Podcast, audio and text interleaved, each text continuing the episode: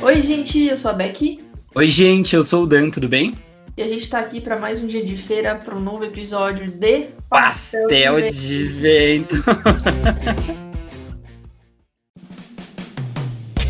E hoje, gente, nesse novo episódio, nós temos uma convidada especial na nossa bancada. Thay, fica à vontade para se apresentar, diga aí quem você é, pra galera te conhecer. Oi, gente, tudo bem? Meu nome é Tairine, mas todo mundo me chama de Thay. Tenho os meus 29 anos, quase 30 anos, pirando. É, sou formada em História e adoro pensar sobre a memória, sobre patrimônio, sobre vida, cultura, comida, enfim, adoro, adoro trocar ideia. E sendo brega, mas sincero, obrigada pelo convite. Ficou muito, tá muito bom. Ficou muito bom, muito fofo. E sobre o que, que a gente vai falar hoje, Thay, Beck, conta pra gente. The category is.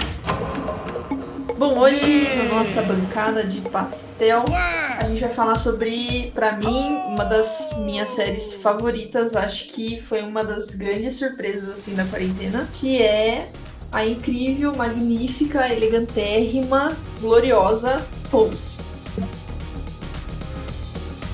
Sim, cheguei nessa série por conta de uma indicação da Beck, sempre vi ali na Netflix, já tinha visto algumas reportagens, mas nunca tinha dado tanta atenção. E aí foi um boom na quarentena e essa série é maravilhosa. E vambora, qual que é a categoria que a gente vai desfilar aqui agora. Arrasou! Arrasou demais!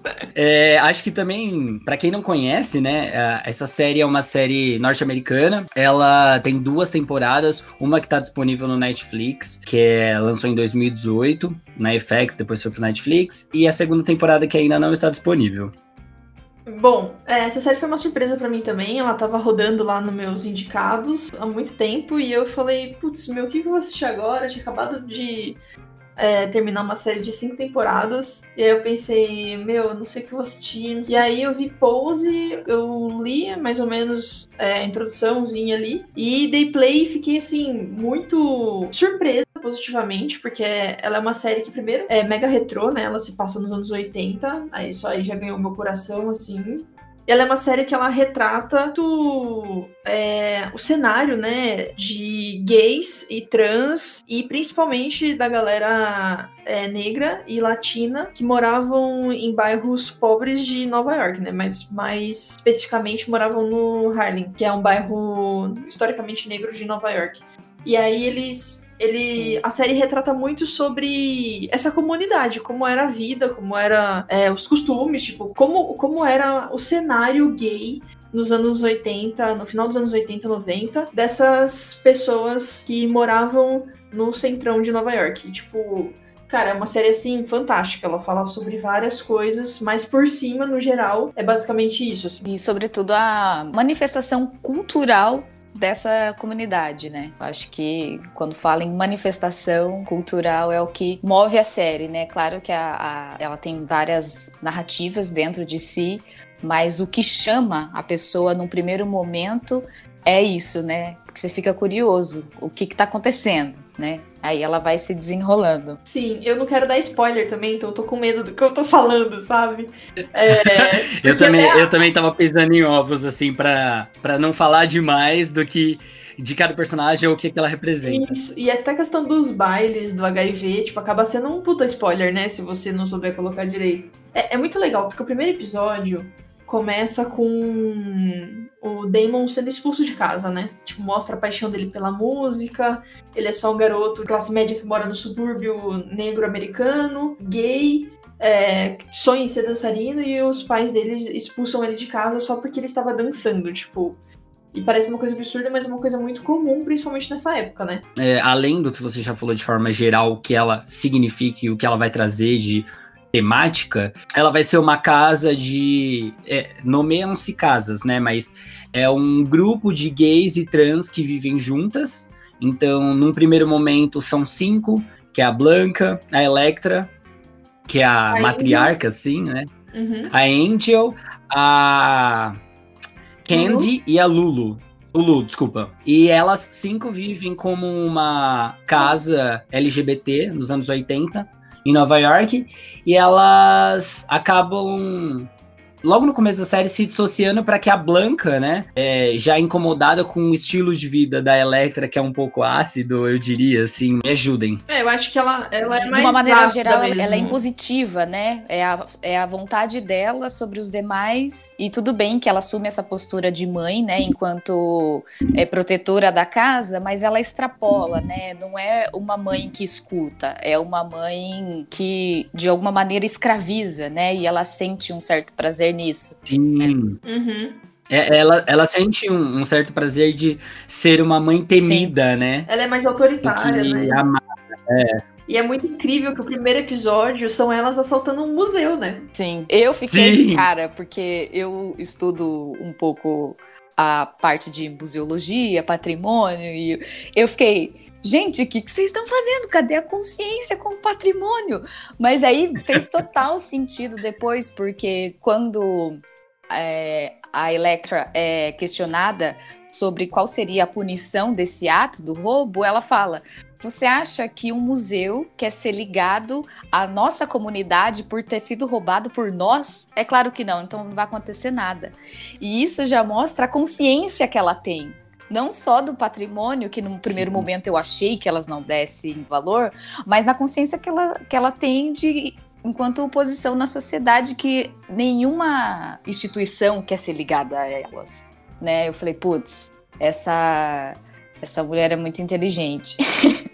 em vários sentidos. Não, isso é E fantástico. isso acontece em várias partes da série. Ou então, é, dilemas que elas vão enfrentar é, em relação a determinado assunto. Eu não quero dar um spoiler, mas da segunda temporada tem uma situação dessa. Então, elas sempre olham é, como elas vão agir em alguma coisa e já tendo essa reflexão de como a sociedade vai enxergar elas e se vão agir sobre elas ou não, assim, puni-las de certa Sim. forma, sabe? Elas são muito conscientes e esclarecidas, né, quanto à posição delas Sim. na sociedade, né? né? Sim. Isso, Muito. isso é, perpassa toda a narrativa, toda, toda, sendo elas é, numa posição de consciência que eu estou no mundo artístico, eu sou, eu faço bem isso que eu estou fazendo nos bailes ou fora dele, ou ao contrário, né? É, por mais que eu seja boa naquilo que eu faço, eu não tenho nenhum direito, porque além de eu ser é, preto, né, preta, é, eu sou trans, né? Então, isso para a sociedade é um grande problema, né? Sim. Porque você tem várias camadas. Então, numa camada da sociedade, né, de- uma pirâmide, né, visual, elas são bem conscientes Uhum. de onde elas estão, né? Então, elas transitam nisso, né? Sim. E isso nos anos 80, né? E é muito louco, porque em um dos episódios, quando a, a Blanca quer. Ela quer frequentar um bar de gays brancos ou gays cis, né? Que são pessoas bem, tipo. São bem normativas, né? São todos cis, é um bar, um bar que fica num bairro diferente e tal. E quando ela tá lá, ela é meio que expulsa duas, três vezes do Sim. bar, né? Sim. Tipo, porque lá não era o lugar dela. Tipo, ela, ela é expulsa por outros gays Uhum. incluindo gays negros, porque ali não era o lugar dela só porque ela é trans, sabe? Sim. Tipo, é horrível. É pesado, né? Porque aonde eles poderiam se reconhecer enquanto comunidade homossexual, eles não Exato. se reconhecem, porque tem uma barreira ali que é a vida dela, de, de ser trans, dela se reconhecer nisso, e a cor da pele, né? A cor da pele é um fator bem decisivo aí. É um conflito dentro da própria comunidade, assim, que é difícil de explicar, né? Eu acho que é muito pelo, pela década. Não havia esse senso de coletividade ainda.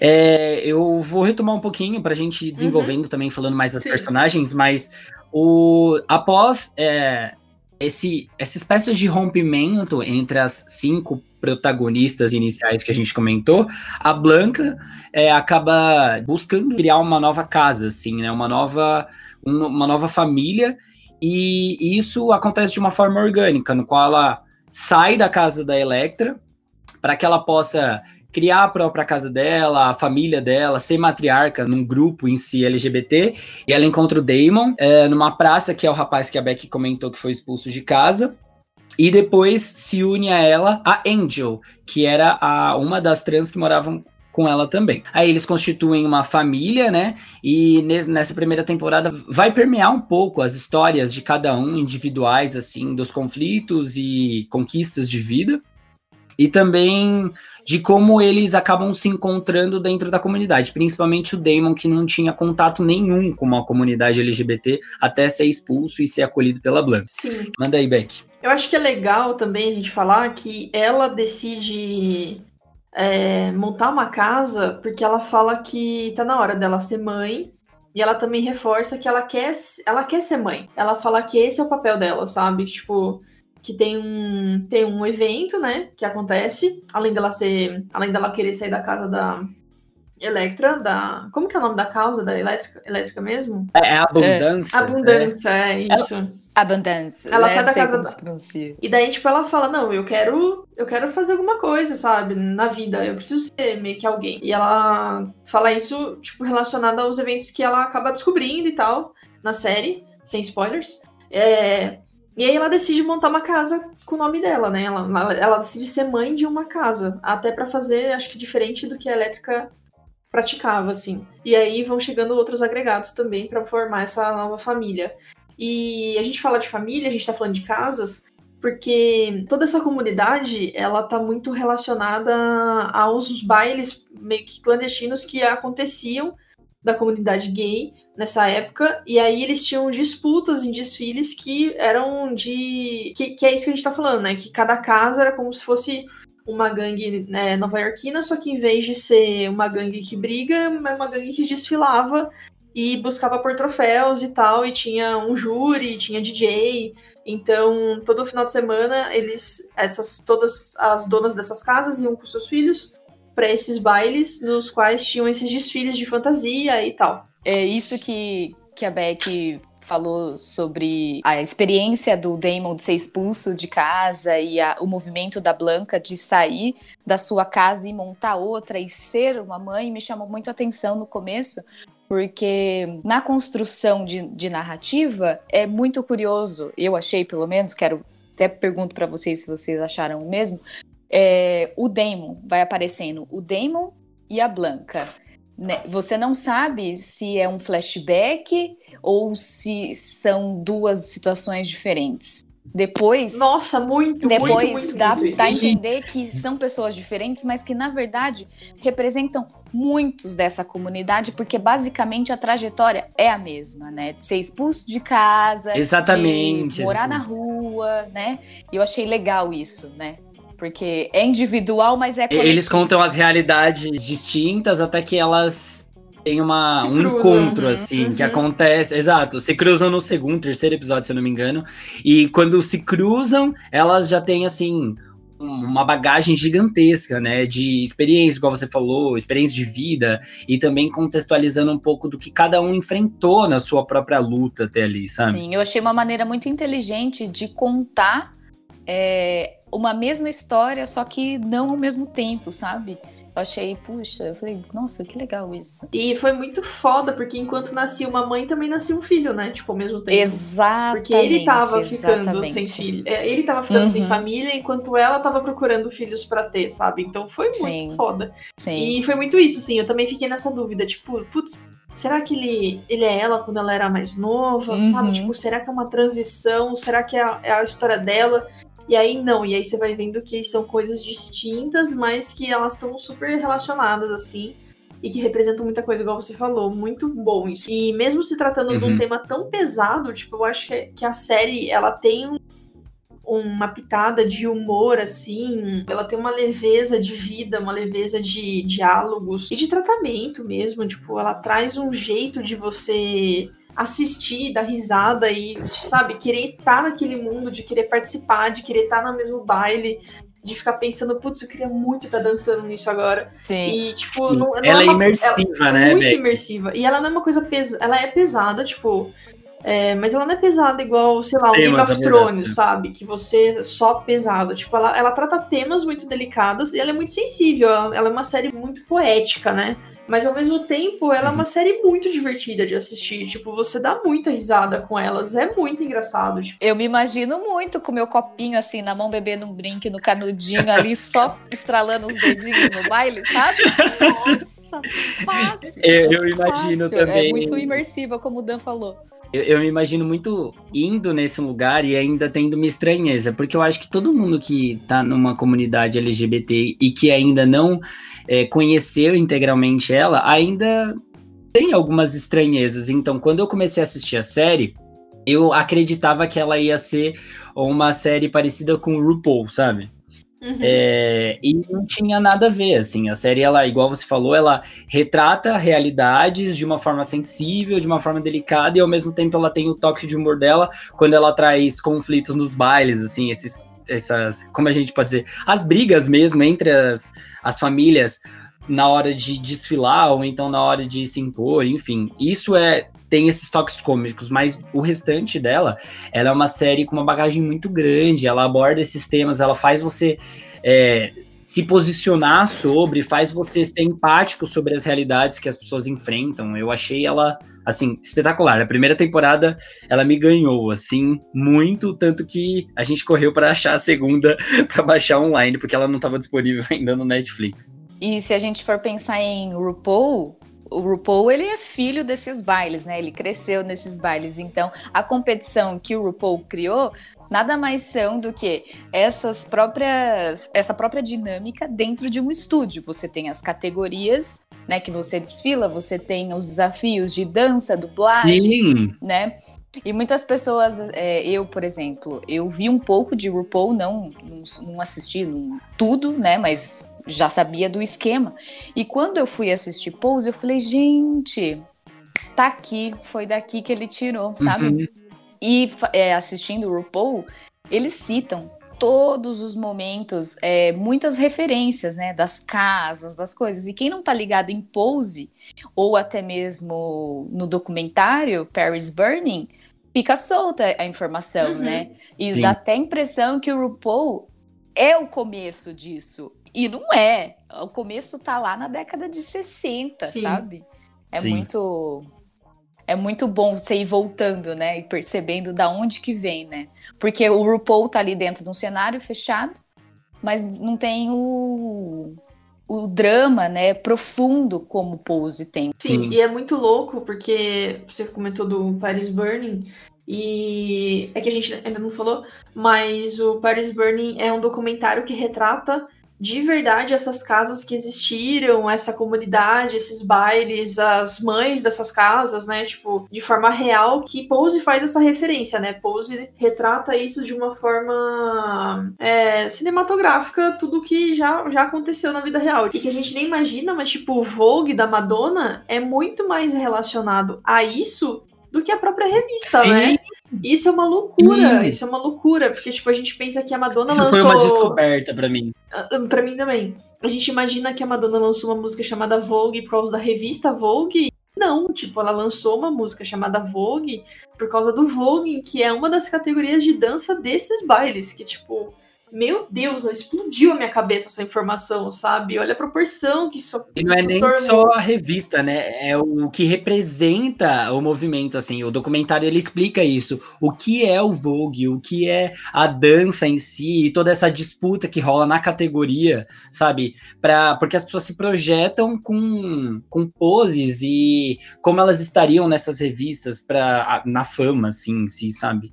Eu acho, nossa, ela é muito referenciada a série série. Nossa, ela resgata referências de muitos lugares e ela faz com que você precise se desloque a buscar informações extras e essa contextualização para que você entenda elas. Uhum. Eu acho que a, a, os booms, né, mental, eles vão acontecendo quando a gente vai voltando, né? Porque, assim, eu vou falar na minha experiência. Se eu for colocar numa linha do tempo, o que, que eu tive contato primeiro? RuPaul.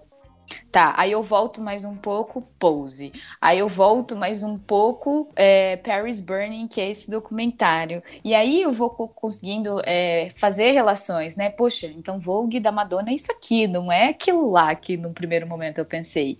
Então a construção do nosso pensamento, ela, ela vai para o passado, né? A gente, porque nós somos novos, né? Assim, em relação a, essa, uhum. essa, a esse tempo. Sim. Então, o, a nossa construção de pensamento não foi é, contemporânea. Ela foi de resgate, né?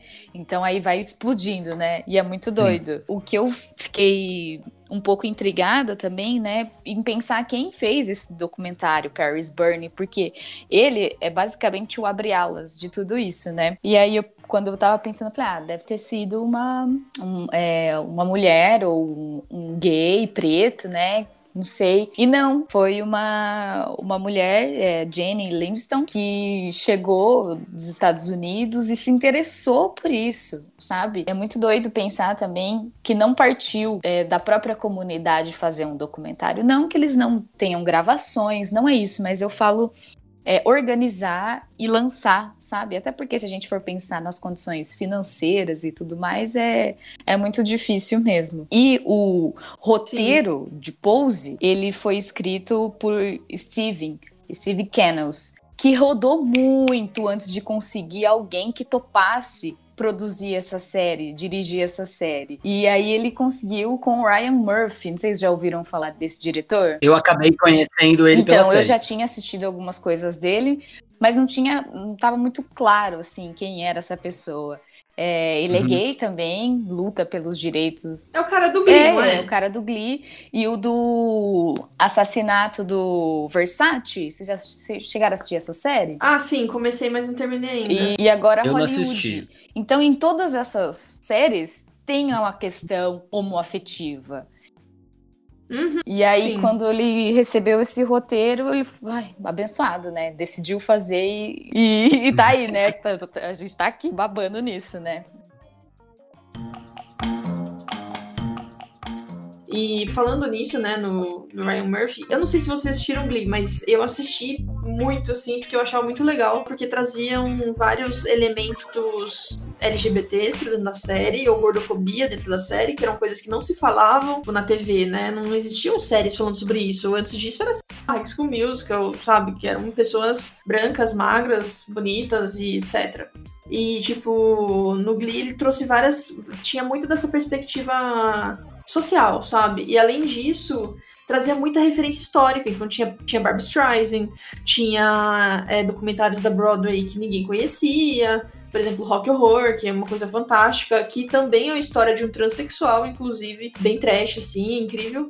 E, tipo, eu percebo muito desses elementos no Pose também, principalmente nos diálogos empoderados que tem dentro da série, sabe? Até mesmo quando você tem a fala daquela senhora que que tem os imóveis, tipo, tem muitos diálogos dela que eu vejo, assim, diálogos que existiam no Glee, sabe? Eu vejo muita mão do Brian Murphy na série, assim, tipo, nos diálogos empoderados, com falas sociais que ele coloca, sabe? Assim, uma coisa muito política, principalmente na segunda temporada, que eu via muito no Glee também e que me fazia continuar assistindo, mesmo achando bobinho, sabe?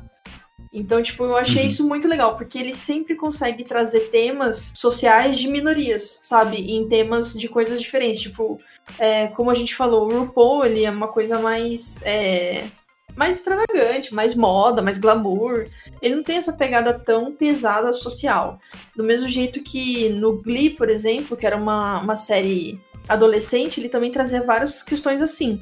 E eu vejo muito isso no Pose, mesmo o tema dela sendo esse, ainda assim ele consegue ter discursos ali dentro que são pesadíssimos, sabe? São coisas que você dificilmente vai assistir em outra série. Sim. Sim. O que vocês comentaram sobre os temas de transexualidade, bailes LGBT e a década em si de anos 80 é um dos temas, né? Porque eles também retratam temas de gêneros musicais, eles falam muito sobre o HIV e a AIDS e a epidemia em si da década que assombrava muito as pessoas e essas comunidades. Então, é um assunto que está em todos os episódios, todos os episódios é, retratam um pouco essa dúvida, né? E esse medo que tinha na época época de uma doença tão nova e tão agressiva, assim. E aí isso acaba sendo é, narrado, né, através de relacionamentos é, da, de alguns dos personagens. Então tem até o, o como que é o nome do narrador do baile? O Preytel. Ele, ele é o que mais insere esse assunto na série, né? Por ele uhum. ser um dos mais velhos dentro do baile e também dentro do, dos protagonistas, né? Ele acaba tendo relacionamentos homoafetivos com pessoas e ele perdeu muitas pessoas é, por pacientes soropositivos, assim. E essa introdução da série e essa empatia que ele acaba trazendo para você, para você ver que essas pessoas elas não eram só pessoas com AIDS, né? Elas eram tipo o seu namorado, a sua namorada, ou então uma pessoa importante para você, faz com que seja mais é, mais ameno assim a abordagem do assunto na série, sabe? Dentro disso que, que o Dan acabou de comentar sobre o HIV, eu, eu fico pensando muito numa frase é, uma frase que me tocou né, quando eu assisti do Pray Tell, em um diálogo com a Blanca, que ele fala: é, a nossa comunidade para as outras pessoas está é, tá sendo muito bom que isso aconteça, porque para elas é como se fosse um castigo divino para acabar com a gente. E isso foi muito pesado quando eu ouvi. E é uma é mentalidade muito, né? que realmente aconteceu e acontece até hoje, né? É, o fato dessa doença estar uhum. tá ligada à comunidade é, homossexual, né? ela é muito forte ainda e é uma, um pensamento completamente arcaico, completamente fundamentalista, né? Que eles são muito conscientes uhum. disso. Então, nessa década de 80 e o começo de 90 que a série é narrada, é muito visível no contexto político e histórico o descaso do governo, né? Porque no, no, na década de 80 você tem o governo Reagan e depois o Bush pai. Ambos são conhecidos como os piores presidentes em relação ao tema do HIV nos Estados Unidos. É muito do que a gente está vivendo hoje aqui no Brasil, né? A pandemia está sendo ignorada e não foi diferente na década de 80. Até porque é, o que estava acontecendo? Guerra Fria, a gente estava no final da Guerra Fria, então o governo ele estava preocupado em fazer uma expansão militar. Ele não está preocupado com o crescimento do HIV, tampouco com essas comunidades são minorias. E aí nos Estados Unidos a gente tem a ascensão de várias comunidades que até aparecem no Pose na segunda temporada, né, do Act Up, uhum. né, que é uma é um uhum. movimento é, não governamental e também tem o incentivo de várias celebridades é, como a Elizabeth Taylor, que chega a escrever uma carta para o Ronald Reagan dizendo que ele é arcaico para ele parar com esse pensamento de que HIV é uma coisa de homossexual. Ela escreve isso para ele, tem esse documento. E, e, ela mesma é uma das primeiras celebridades a fundar uma associação em prol da, do estudo científico. E olha isso, o governo descarta e aí essas ações começam a se manifestar. E é interessante pensar também como que o mundo está lidando com isso, né? Porque é tudo muito novo, né? Então, por exemplo, aqui no Brasil, é, a gente tem o Cazuza, né? Que é um cantor famoso que também morreu com HIV, que é também exatamente nessa época. No, no, em Londres, uhum. a gente tem o Fred Mercury, e vai acontecendo com muitas pessoas. E as pessoas vão se dando conta que não é só com essas comunidades mais marginalizadas. Isso acontece. Né? Embora, muito embora, o acesso à medicação a gente já sabe, né? Que ele é privilegiado uhum. e tudo mais. A série também mostra um, um pouco disso. E no Brasil, é... eu ach, achei muito foda e pensar o contexto do Brasil nessa época, porque a gente estava saindo de uma ditadura, né? No 85, final de, dos anos 80. O Brasil embora ele tivesse saindo desse contexto, ele é referência mundial no tratamento em relação à AIDS, porque das políticas públicas, o Brasil ele tem uma ação profilática muito eficiente, muito eficiente. E foi uma resposta dada do governo muito rápido. Então, por exemplo, se na década de 80, 82 mais ou menos que começou a epidemia do HIV, em 84, 85, o Brasil já estava com política pública contra isso. Nossa, foi muito foi rápido. Super... Sim, avançado. Enquanto né, nos gente? Estados Unidos, só 14 anos depois, com o governo Clinton, que eles foram dar, por exemplo, uma uma declaração pública do tipo, olha, vamos prestar atenção nisso sabe? Então, Meu sim. Deus. Então, agora imagina, de 80 até 95, quantas pessoas não morreram nos Estados Unidos, sobretudo nessas comunidades? É muito triste. E morreram rápido, Sim. né? Inclusive, no documentário, eles contam muito isso também, né? Eu fui é, é, dar uma pesquisada depois que eu assisti o documentário. E uma das mães da casa do documentário, que é a Angel Extravaganza, é, meu, ela, ela, sei lá, contraiu AIDS com 26, parece. E quando ela tinha 30, ela faleceu. Tipo, era uma Meu coisa Deus. assim, tipo, ela contraiu AIDS com 98, no- 88, em 88 e em 94 ela tinha falecido, sabe? Tipo. é, e, o, e o documentário é de 90, então, tipo, se você, assiste o documentário e ela vai morrer dali 30 anos, sabe? É, por conta das complicações que a AIDS traz, sabe, pro corpo. Sim, sim. Então, tipo, as pessoas morriam muito e morriam muito rápido, né? E na série eles mostram muitas pessoas assim, né? Então tem um dançarino que que tá na- nas últimas, assim, que já tá muito doente. Tem um namorado do Preytel também, que tá super doente. E aí você vê eles fazendo eles muito teste, novos. né? E eles são super novos. Uhum. E tem isso do teste de pai, tô positivo, tô negativo, tô positivo.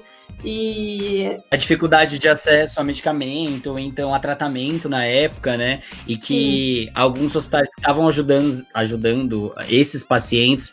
A própria série retrata que ainda assim dentro do hospital eram pessoas em particular que faziam de tudo para ajudar essas comunidades, ou então para realmente tratar esses pacientes, porque como eram comunidades marginalizadas, ainda assim desdenhavam, né? Assim, a série ela consegue retratar tanta coisa, assim, e ela amarra tudo isso com os relacionamentos interpessoais das pessoas protagonistas, né? Da Blanca, dos filhos e das comunidades em si. É uma, né, uma grande gangorra essa série, porque ao, num tempo num, que cê- você tá nos- inserido nos bailes, imerso naquela, naquele contexto de glamour, não sei Sim. o quê, tô estralando o dedo, Uhum. uhum. come on, bitch. Cê- depois você tá embaixo, né, porque é uma vida de sofrimento muito grande, porque Uhum. além de- dessa Sim. comunidade ser negligenciada em vários sentidos, é, ela é pela família também, que tem aquela. a- eu não quero dar spoiler. Aquele momento da série em que várias pessoas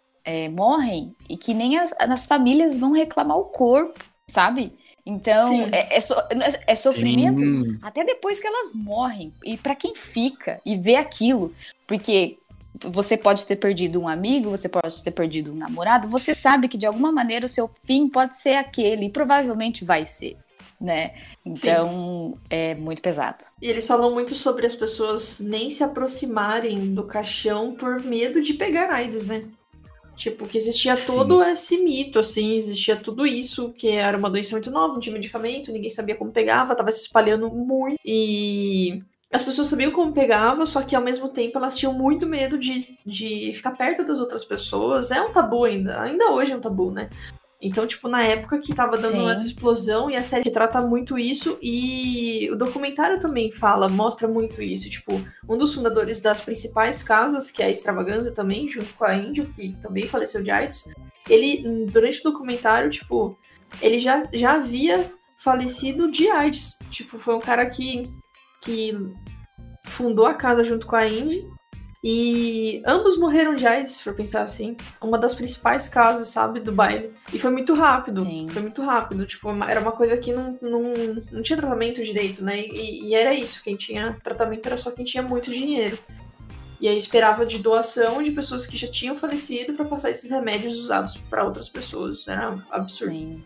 É, uma das coisas legais também da série, e que, tá, e que tem muita referência do Paris Burning, que é o documentário que retrata essas famílias originais e reais e tal, é que é, essa, essa família que chama Extravaganza, né? Ela justamente foi fundada pela Indy, pelo Heitor Extravaganza, justamente porque eles eram latinos e eles eram excluídos duas vezes. Eles foram excluídos pelas famílias é, de sangue deles quando eles se assumiram e e se identificaram como trans, gays e tal, e foram excluídos de novo pela comunidade gay é, americana, nova-iorquina, negra, porque eles não eram negros, porque eles eram latinos. A Indy tem descendência porto-riquenha, se não me engano, a Miranda é porto-riquenha, e o, o Heitor eu não sei. Mas eles fundaram essa casa juntos justamente por isso, porque a comunidade não aceitavam eles dentro das casas por, por eles não serem negros. E isso a gente vê muito na série também, até começando pela Blanca, que além dela ter um nome latino, eles falam que ela é brown, né? Porque ela não é negra. É, ela não é dada como black. Ela, ela é essa mistura entre a raça negra e a latina, né? Então, a, a, até mesmo a Andy, ela também ela tem um, um, lance meio latino, assim, né? Ela não é negra também. É black, né? A Angel série ou a Andy no, A Angel da série. A Angel da série, ela Beleza. também não é 100%... Ela não é negra igual a Electra ou o Preytel. Ou a Candy. É... Isso, ou a Candy. Ela, é, ela e a Blanca, elas são, são o que eles chamam de brown, né? Que são as que, é, que já é essa mistura do latino e do negro e do americano e tal. E aí, dentro disso, a gente também tem o Papi, que é o cara que é 100% latino, assim, que tem todo esse estereótipo latino de rua, incluindo o nome, né, o vocabulário e tal, que o apelido dele é Papi. E ele também vai para casa da Blanca, né? E é muito legal ter essa representatividade e essa mistura cultural lá dentro, que também representava o baile real, né? Como eu acabei de falar. E é muito legal, né? Tipo, você poder até mesmo se identificar com essa cultura lá dentro, porque nós também somos latinos, né? Então é muito louco isso. O, o legal dele também é que não dando spoiler, mas o protagonismo dele cresce na segunda temporada e não só cresce na família em si, na, da Blanca, né? Mas dentro do baile também. É, aparentemente, há mais disputas dentro do baile para homens é, héteros também. Eu não sei se o, o Papi ele se identifica como hétero, mas em nenhum momento ele restringe isso, mas as participações dele são em desfiles desse tema, não sei. Ele não é dado como hétero, né? Ele não se mostra identificado como hétero e tal.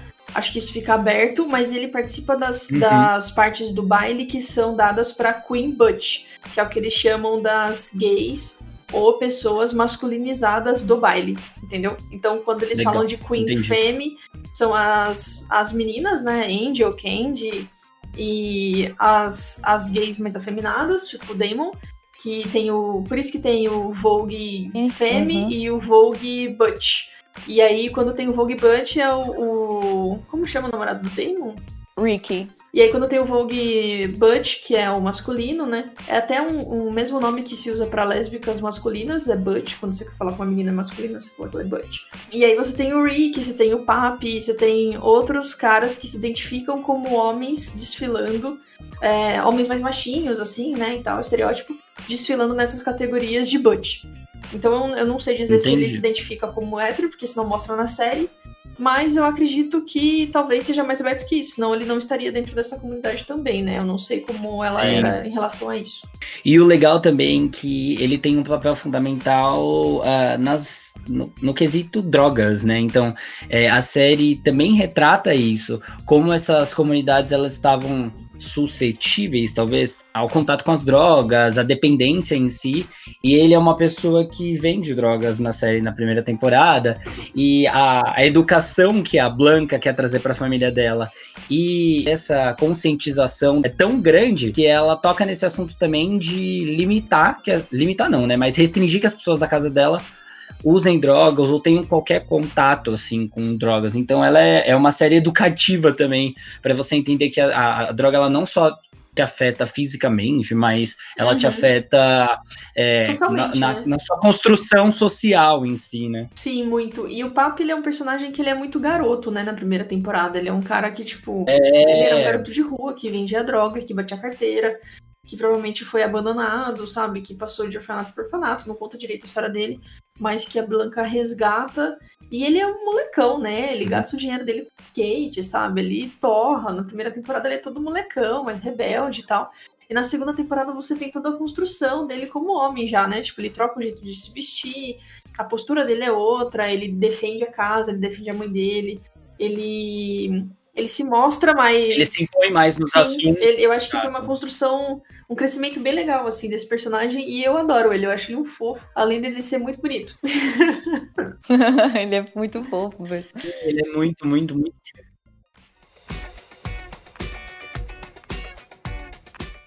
Eu acho que enquanto é, essa disciplina, né, colocada pela Blanca e toda a parte educativa que ela mostra, a gente tem um desertor, né? que é o Rick, que eu falo, mano, esse menino é um ingrato, tô aprendendo. É um anti-herói, né? Sabe, eu não sei se vocês. É. Ele é o anti-herói. Se vocês ficaram com essa impressão, sabe? Mas ele também é basicamente o mesmo contexto do Papi, ele só não é latino, né? Ele é negro, mas a chegada na casa dele é, é basicamente essa também, né? É uma pessoa que vendia drogas e, além disso, se prostituía, né? Sim, ele, ele é meio que a, uma laranja podre, assim, dentro da comunidade, porque ele pertence à comunidade, mas ao mesmo tempo ele, ele não, não, não é uma pessoa consciente dos atos, assim, ou pelo menos ele não tem nenhuma responsabilidade com as outras pessoas que estão dentro da comunidade com ele. Isso nos relacionamentos que ele tem, na venda de droga, na prostituição hum, em si. Sim, sim. E eu acho que talvez seja uma maneira da série mostrar que há pessoas que, por mais que tenham uma, uma oportunidade de ter uma mãe, de ter uma família, como foi a, a casa evangelista, mesmo assim ela não é. Eu vou colocar recuperado, mas não é bem a palavra que eu queria, sabe? Porque não é todo mundo que tem esse privilégio de conseguir uma casa, conseguir uma mãe que seja boa. E mesmo tendo, ela não vai seguir esse caminho, até porque a ação educativa, o amor colocado pela Blanca, ele contagia, mas até certo ponto também, né? Porque tem muito essa coisa do indivíduo, né?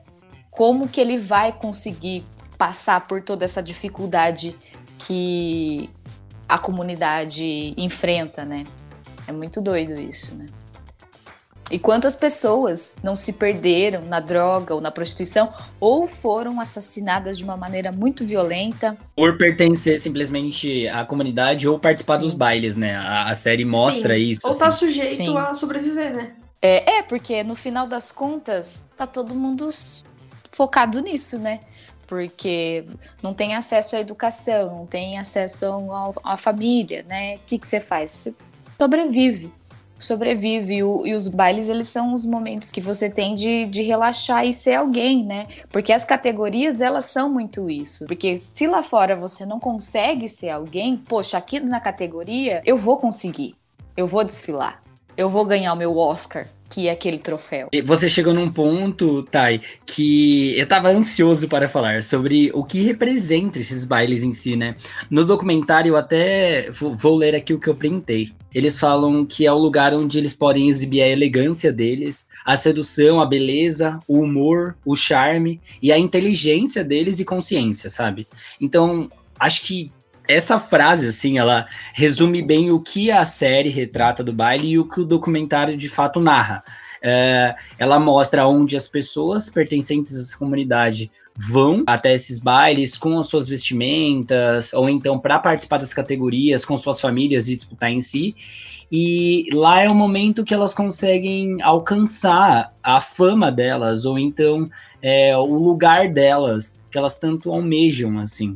A Electra é uma personagem que sempre bate nisso, e por mais que ela seja durona, igual a gente já comentou, ela é uma personagem que sempre recorre ao baile falando que é um lugar onde todos os outros da comunidade ou as outras famílias têm que se importar sim. A Blanca também, acho que quando ela tá com a casa dela, ela mostra bastante do que de como o baile ele tem que ser importante para a comunidade e ele tem que ser valorizado, porque ali é onde não só você, mas também o outro consegue se exibir, se mostrar e se empoderar diante da própria comunidade. E aí cria uma série de sentimentos assim, de pertencimento, de conhecimento e empatia, Sim. assim, nas pessoas e nos grupos que participam. Eu tava vendo uma reflexão da Lorelai Fox, sabe? A, a drag Lorelai, teu canal. Ela tava dando uma uhum. dica sobre o Pose, sobre o Paris Burning, né? Porque tava no mês da LGBT e tal, orgulho gay. E aí ela tava uhum. falando muito sobre como as categorias são aquilo que, na real, essas pessoas provavelmente não vão ser, sabe? Então tem categoria que é tipo mocinha estudando na escola. Sim. Ou então, tipo, executivo de sucesso. Ou então é tipo é realeza. É, a categoria é modelos da Vogue, sabe? Tipo, tem é, categoria a... escola. Escola, gente. Sim, Eles... exatamente. Escola. E aí, você, e aí você pensa, meu, por quê, sabe? Porque, tipo, essas pessoas elas só vivem essa liberdade ali dentro. Elas não podem fantasiar em ser outra coisa no mundo real. Sim. Porque, tipo, a vida é tão limitante nesse, nesse, nessa comunidade, sabe? Tipo, as pessoas são tão marginalizadas que elas não, elas não podem. Provavelmente tem categoria militar, por exemplo. É, tipo, elas não podem ser, elas não vão ser um executivo de sucesso lá fora. Então, ali é o momento delas fantasiarem e viverem aquilo de forma livre, sabe? Eu achei isso muito pesado, mas isso faz uma reflexão muito forte, assim. Cara, elas só querem isso, né? Elas só querem isso.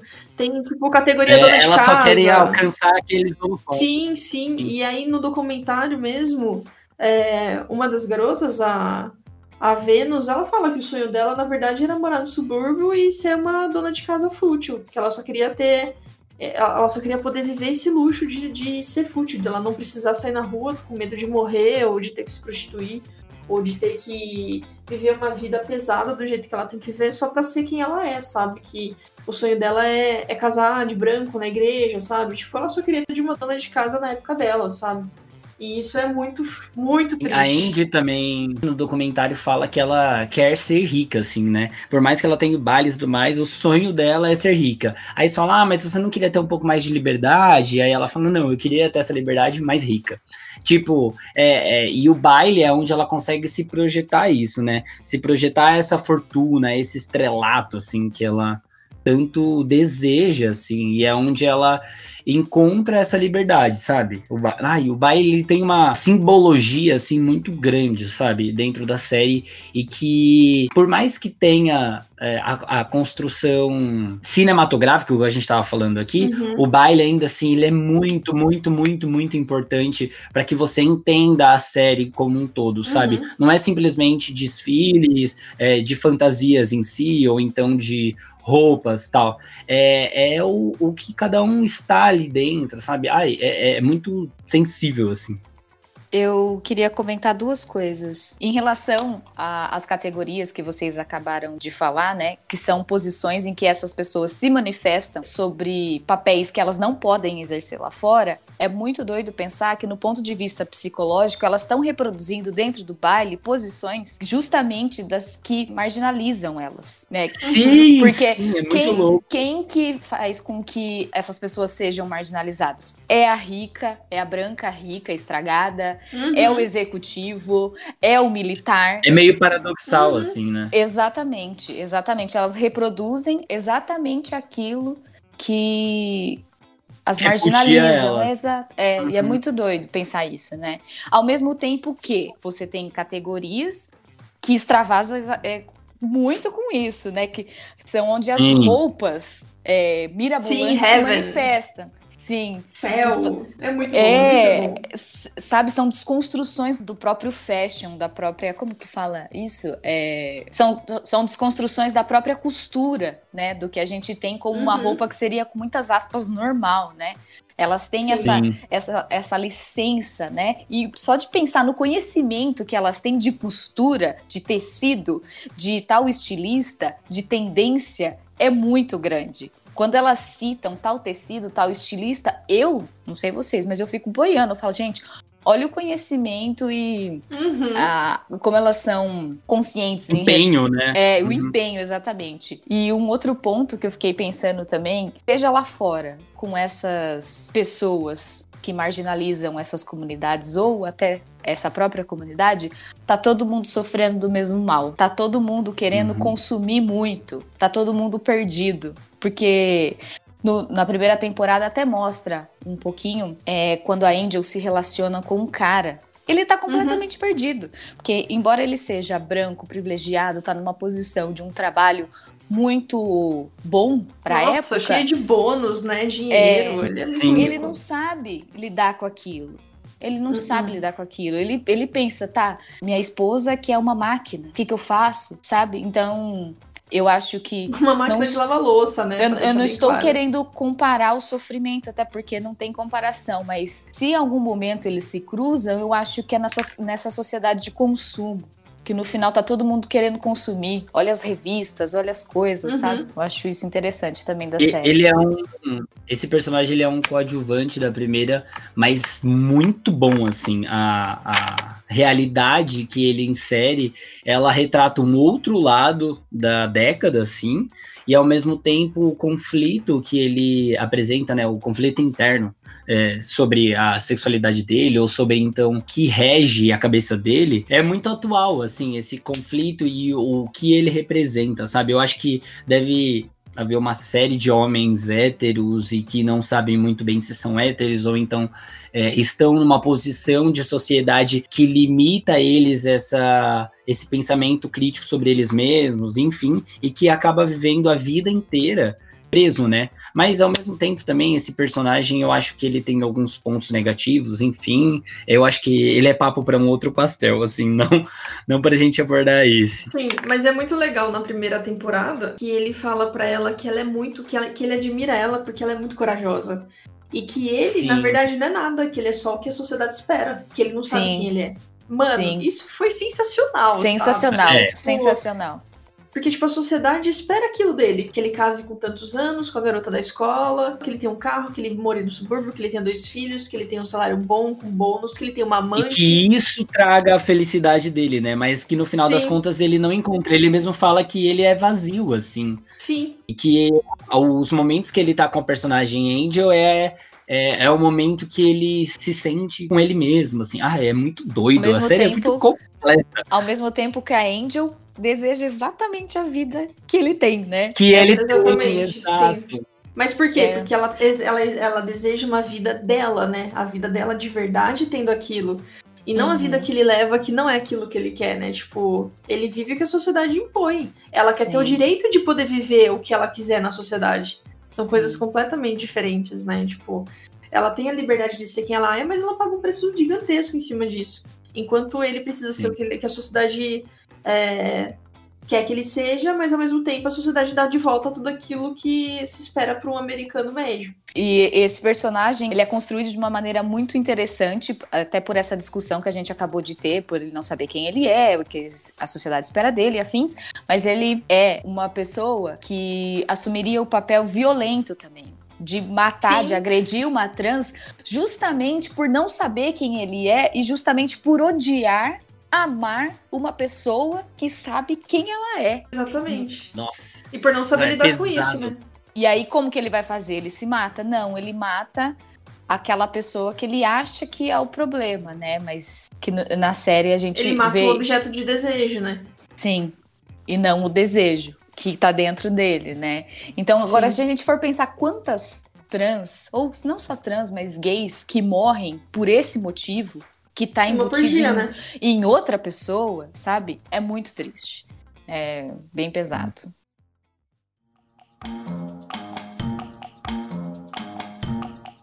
Tá, vamos sair desse climão, vamos trazer umas coisas legais aqui agora. Boa, Voltando Beck, eu aqui pra série, pode- voltando aqui pra série. Quais foram os desfiles mais legais que vocês acharam, assim, do, dos bailes? Tipo, pra mim, o...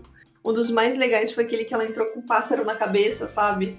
Que os pássaros eram Nossa! reais e o tema era céu. O tema era céu, coisas divinas e tal. Foi sensacional, foi muito engraçado. E pra mim, ter a Candy desfilando também é muito engraçado, porque ela é muito descarada e ela só quer participando. Ela sabe que ela não vai ganhar, tá ligado? Ela só quer estar ali criticando, enchendo o saco. Teve E um ela traz muita que- lição com esse, com esse posicionamento dela nos bailes, né? Muito. Tem um episódio que é plumas e penas, e aí ela pega um negócio de EVA, põe nas costas, e aí o Pentel acaba com ela. Fala, onde você arrumou isso? Você não tá entendendo? O que, que você tá fazendo aqui? Sai daqui. É muito bom. Um- uns dos desfiles que eu. eh, Foram dois, assim. Eu tô tentando lembrar o, o da primeira temporada, mas o da segunda temporada que tá mais fresco na minha cabeça foi o que eles retratam o ano de 2015, né? Porque, querendo ou não, a série tá é, narrando a década de 80. E aí eles Uhum. projetam em 2015 personagens completamente diferentes do que a gente Sim. tem hoje em dia, assim. E aí o ganha, a ganhadora, não lembro se é um ganhador ou uma ganhadora, mas da categoria, tá vestindo umas roupas é, meio. Ai, meio. Prateada? Não, não, a, a, prateada não venceu. Quem venceu foi uma pessoa que tava com um olho que piscava, assim, era um ah, terceiro é olho. verdade, sim. Com, com um chapéu parecendo o Etevaldo, assim, eu não sei explicar, mas era uma coisa totalmente extraterrestre, assim, e que não se associava ao que a gente foi em 2015, sabe? E uhum. uma outra um outro desfile que eu gostei muito foi o da primeira temporada mesmo, quando é que na real a Electra para mim ela sempre é extravagante e ela tem assim para mim as melhores roupas e enfim por conta da condição dela financeira na série né que sempre é mais alta do que as outras mas Sim. ela na primeira temporada tem um desfile que eu só consigo lembrar dela mas que elas têm que projetar tipo uma é, é, é, um dos primeiros episódios, assim, mas uma mulher muito rica, assim. E eu lembro que ela entra com uma roupa, assim, que, meu. De pele, não, não né? Branca. É, é branca, gigante, assim.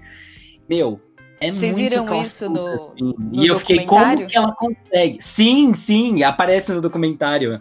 E, e, um negócio legal no documentário é que fala assim que uma das pessoas perdeu porque não tinham bolsa, porque uma mulher sempre tá de bolsa e sempre carrega e tá preparada com uma bolsa no, na noite. Meu, a, a série e o documentário, assim, é, é, muito louco, porque a série, ela traz esse lado cômico e o documentário, ele traz esse lado realista e, enfim, muito bom. E você, é, o documentário é bem pesado, né?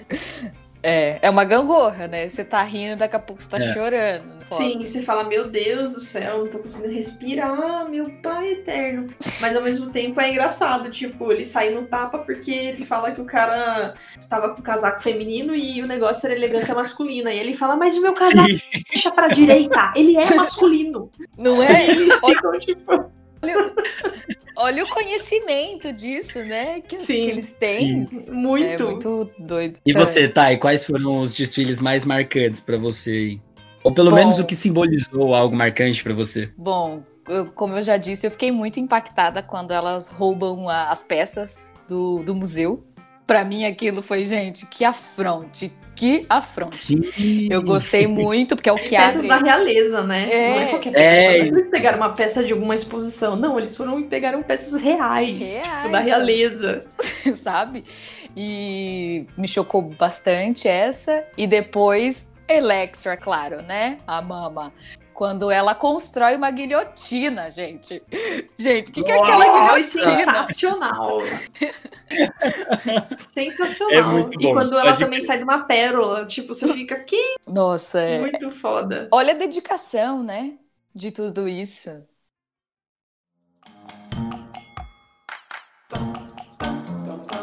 Eu queria trazer uma. Um, pra gente caminhar um pouquinho pro final, porque senão a gente vai falar assim, mais spoilers e mais e mais, porque a série ela rende muito assunto mesmo. Mas uhum. falar um pouco dessa representatividade que todas as atrizes trans elas trouxeram pra série, e, sei lá, pro assunto em si. É, como é abordado isso, o que traz de, como eu posso dizer assim, representatividade mesmo, é o fato das atrizes atuarem como mulheres trans, sendo trans, sabe? Eu acho que é uma coisa que carece na, no, no, cinema e, e elas representaram muito bem isso. Eu acho que foi uma das maiores assertivas é, da série, enquanto construção de elenco, porque, poxa, a gente tá muito cansado, né, de ver homens é, héteros é, interpretando gays ou mulheres interpretando é, trans. E, meu, não precisa, ou até mesmo o que já chegou a acontecer, pessoas brancas pintadas de preta é, interpretando Nossa. pessoas pretas, sabe? Nossa, isso, é isso, fim, isso é o fim, sabe? E, e pensar uhum. que a série teve essa preocupação e resgatou essas pessoas é muito interessante. Eu estava vendo uma entrevista da atriz que inter, interpreta a Angel, é, feita pelo Hugo Gloss, inclusive. Ele pergunta é, qual é a semelhança que você tem com a Angel. Aí ela fala: há dois anos eu era Angel, há três anos eu morava na rua. Então olha a oportunidade Nossa, que essa série caralho. que essa série deu para essa para essa pessoa. E do modo geral, tava lendo também, mas é, é, por volta de 140 trans estão envolvidos na produção da série. Não exatamente como atores, né? Mas Seja ela em, sei lá, em Uhum. vários níveis, né? Locação, não sei o direção, É. né? Fotografia. E é a É, maior, é o maquiagem. maior, é o maior número de todos os tempos. Então achei sensacional, sensacional. Seria Pensar. hipocrisia, né? Fazer uma série que conta sobre uma comunidade incrível dessa, sobre essa força dessas mulheres Uhum. e não trazer elas pra trabalharem num contexto desse, né? Tipo, como Sim. em qualquer outro papel, né? Mas, tipo, seria muita hipocrisia não, não ter um casting de produção que não fossem com elas também, né? Ia ser muito foda. E eu acho que isso traz tanta verdade para a série, porque elas não estão interpretando só um papel. De alguma maneira, elas estão vivendo aquilo, porque é a história Exato, delas. Elas estão interpretando a história delas, exato. Então, se Eu acho Elas estão contando pra gente sensível, como é né? a vida delas, né? Exato. Tipo, como, qual é a história delas, né? Tipo, se não é a própria foda. pessoa contar isso com verdade, quem vai contar, né? Então é Sim. É muito bonito. E pessoas também, não só as trans, mas pessoas que viveram nos bailes, elas estão no elenco como figurantes da, da série também. Uhum. Da hora. Eu vi que no vídeo da Vogue da Madonna, dois são, são os três ou quatro dançarinos, e dois deles são da Casa Extravaganza. Sim, são foi o Voguings originais, né? Vamos dizer assim. Muito legal. Sim. E, e pensar em como a Madonna tá. Ai, gente, esse podcast, acho que cada assunto dá um podcast, né? Uhum. Tá. É, tudo bem, a comunidade ficou muito feliz, né? Quando o 90 lançou o Vogue e tudo mais. Mas tem uma frase na série muito boa de uma mulher que ela fala: a comunidade branca visita, mas ela não se muda. Então há todo um frisson, né, do Vogue, a comunidade, a Blanca principalmente fica muito feliz que agora vai Uhum. mudar, né? Ela fica, ela tem fé, né? Ela vê como uma Sim. oportunidade mesmo, mas espaço. Ela é uma paladina, né? Ela é a paladina da série, assim. Ela é. E é, e é um pouco triste, né, que isso aconteça. E como aconteceu com várias outras coisas, né? Não só Vogue, mas sei lá, jazz, é, o, o funk, Soul. o soul, sabe? Enquanto um empréstimo de uma indústria que se aproveitou disso, né? Uhum. Que é bom também, não tô dizendo que é de todo mal, é, né? Chega a muitas pessoas, mas, Mas que vai embora, né? é, um- é uma mercadoria, né? Não tem ali uma, uma preocupação com a identidade e verdade daquilo. Pelo enquanto- contrário, vai lá e se apropria. Exato, é. O, o que eu gostei da, da série também é a ascensão da Angel como modelo, né? Ela, ela, como fala? Retrata muito bem, igual a- ao documentário naquele momento que a Andy tá buscando essa oportunidade como modelo e no que ela se projeta muito. Então, no documentário, no momento que ela até mostra as cenas do quarto dela e depois cenas dela na audição de modelo. A Angel passa pelo mesmo processo com uma mesma é, como seletora, assim, né? Uma pessoa que vai selecionar lá. E a moça também, ela tem empatia naquele momento que a Angel expõe quem ela é, ou o que ela busca em si, é, da história dela. Eu achei, assim, essa cena muito foda, assim, e essa é, narrativa que, que é colocada na segunda temporada para a história da Angel, muito boa, muito boa. Achei. É de dar orgulho, assim, sabe? De ver que Sim. ela tem essa ascensão como modelo, como quem ela Uhum. é, e ainda assim passa dificuldades também dentro do círculo de pessoas que estão envolvidas com a moda na época. Ela, ai, pra mim ela é uma das melhores personagens assim. Mas enfim, ela é é muito independente, sabe? Eu acho ela foda assim. Acho ela foda. O que eu acho da hora é que tem várias pessoas da série que são super, super ultra, assim, tipo, que foram praticamente tiradas e refletidas do, do, do Do documentário. né? documentário, Tipo, a exato. própria Angel, tipo, ela é uma das pessoas que estão sendo retratadas, que, que foram, que são reais no documentário, né? Então eles retratam ela como a Angel. E que mostra, inclusive, a mesma menina nessa audição de modelos da Ford. E eles Hum. entrevistam até a, a dona da Ford, a, Miss, a senhora Ford, né? Tipo, muito foda isso. Muito Mostra ela lá na audição, atrás dos microfones e tal. E o sonho dela era ser modelo. E ela mostra os modelos que ela, que ela admirava, quem ela queria ser e tal. Então, tipo, e o Damon também, ele é exatamente um dos caras que foi retratado também, que, que, que, conta a história também dele no documentário, que é um cara que dançava na rua, que dançava Vogue pra caramba, que quando o Vogue explodiu, ele dava aula disso, que depois viaja e tem sucesso e alcança toda a fama que ele esperava para ele para casa dele, tipo que conseguiu vencer na vida porque uma dessas mães é, adotou e criou, né? Tipo, isso é muito foda, isso é muito legal. E incentivou, né? Ele... Uhum. Sim, tipo, é muito legal você ver que essas coisas são reais, sabe? Que essa parte uhum. existiu Sim. de verdade. É muito legal você assistir a série, depois você ver o documentário ou vice-versa, e você pensar, meu Deus, essa pessoa existe. Tipo, você já tá super apegado aos personagens da série, e aí você vê que elas são reais. E aí você fica, tipo, nossa, que demais, cara, que demais. Agora eu realmente fiquei muito fã dessas pessoas, sabe? Porque elas existem. E elas existem uhum. todo dia aí na rua, né? Que a gente não conhece. E Exatamente. o documentário e a série trouxe isso pra gente. Ela trouxe essa realidade da gente ter esses novos heróis, né? Isso é muito legal. Viu? Eu posso comentar uma coisa? É só comentar aqui como se fosse mesa de bar. É, pensando na, na realidade é, da dança Vogue, eu fiquei pensando também no contexto dos, é, dos, de Nova York e pensei, bom, toda essa movimentação, essa comunidade, ela acontece no Harlem, certo? Uhum, e aí eu fiquei pensando, uhum. o que está acontecendo aí em Nova York também na mesma época? A gente tem o Brooklyn, né?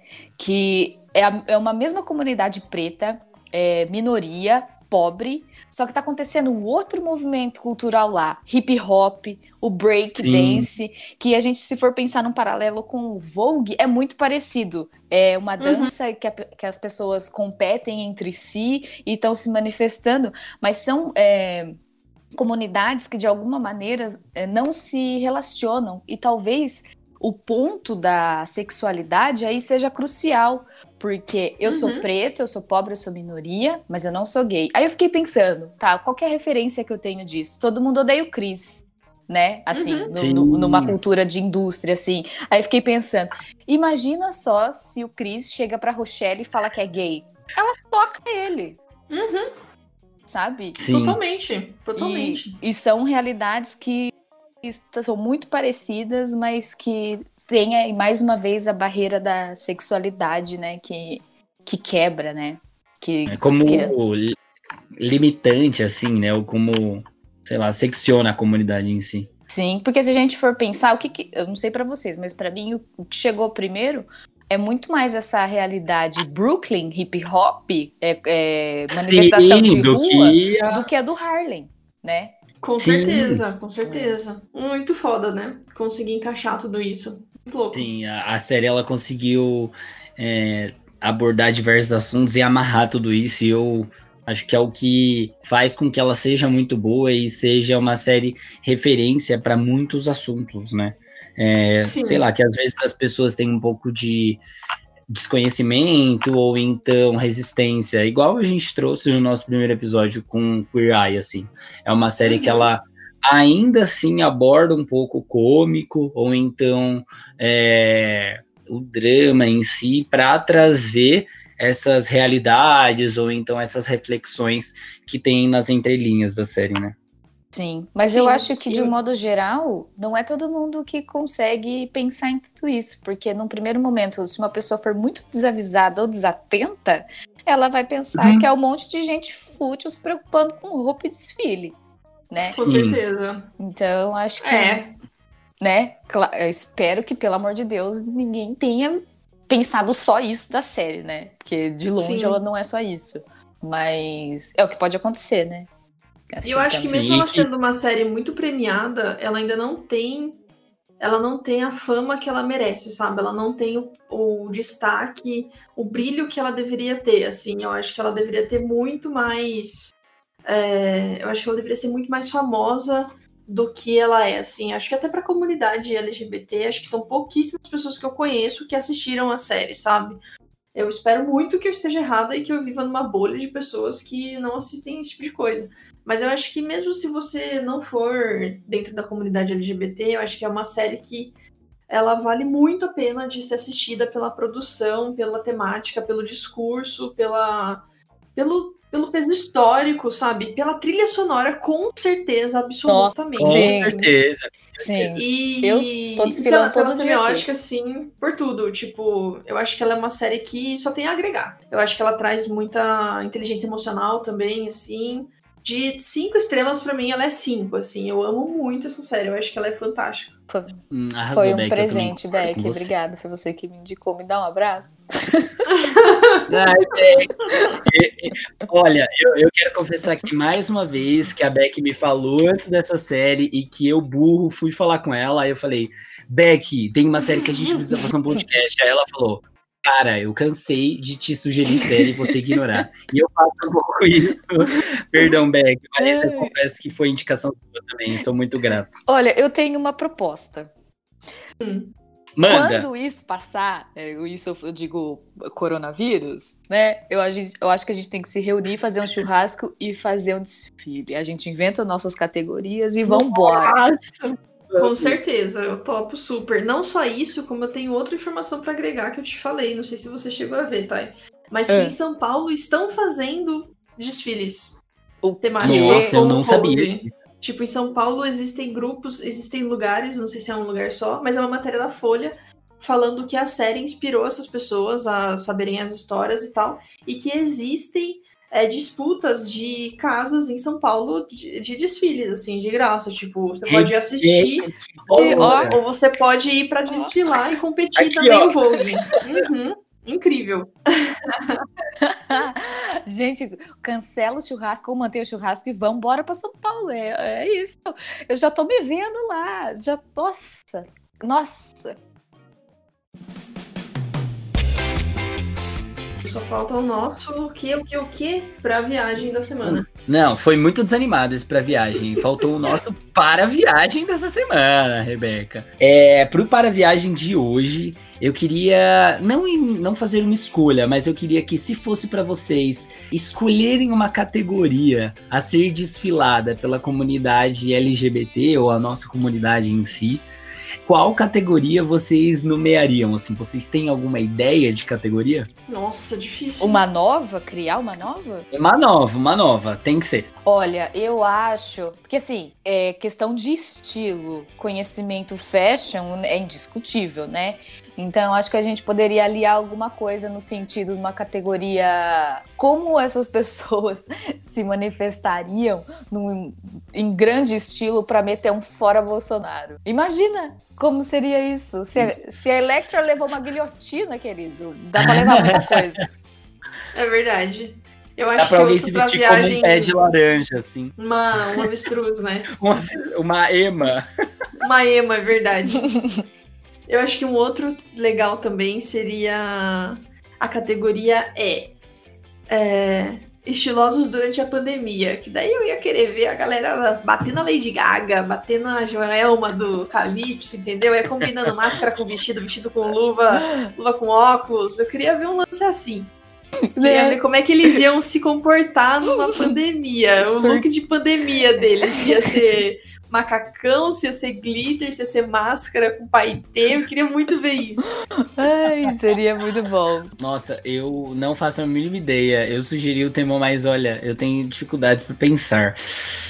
Hum, deixa eu ver. Ah, não, ó, uma categoria que eu achei muito massa e que eu reproduziria ela era a última categoria que foi apresentada na segunda temporada e eu vou dar spoiler sim, perdão amigos, mas é a de homens gays se montarem e encararem o desafio de salto alto. Mas aí eu coloco um, um como fala, um desafio maior de, de uma categoria que as pessoas tivessem que desfilar com os saltos da Lady Gaga, porque eu não sei se vocês viram o M, no qual ela foi com um salto que ele tinha quase 50 centímetros e era impossível É, é. andar. Eu não tenho condições com essa mulher, porque ela deu um baile, eu fui uma das iludidas, né, no Rock in Rio. Ela não veio por conta de pseudo-dor, e ela tá aí desfilando agora com esses saltos. Olha, eu amo essa mulher, mas seria uma boa categoria, com certeza. Mas não- eu, se eu fosse desfilar, desfilaria na base da raiva.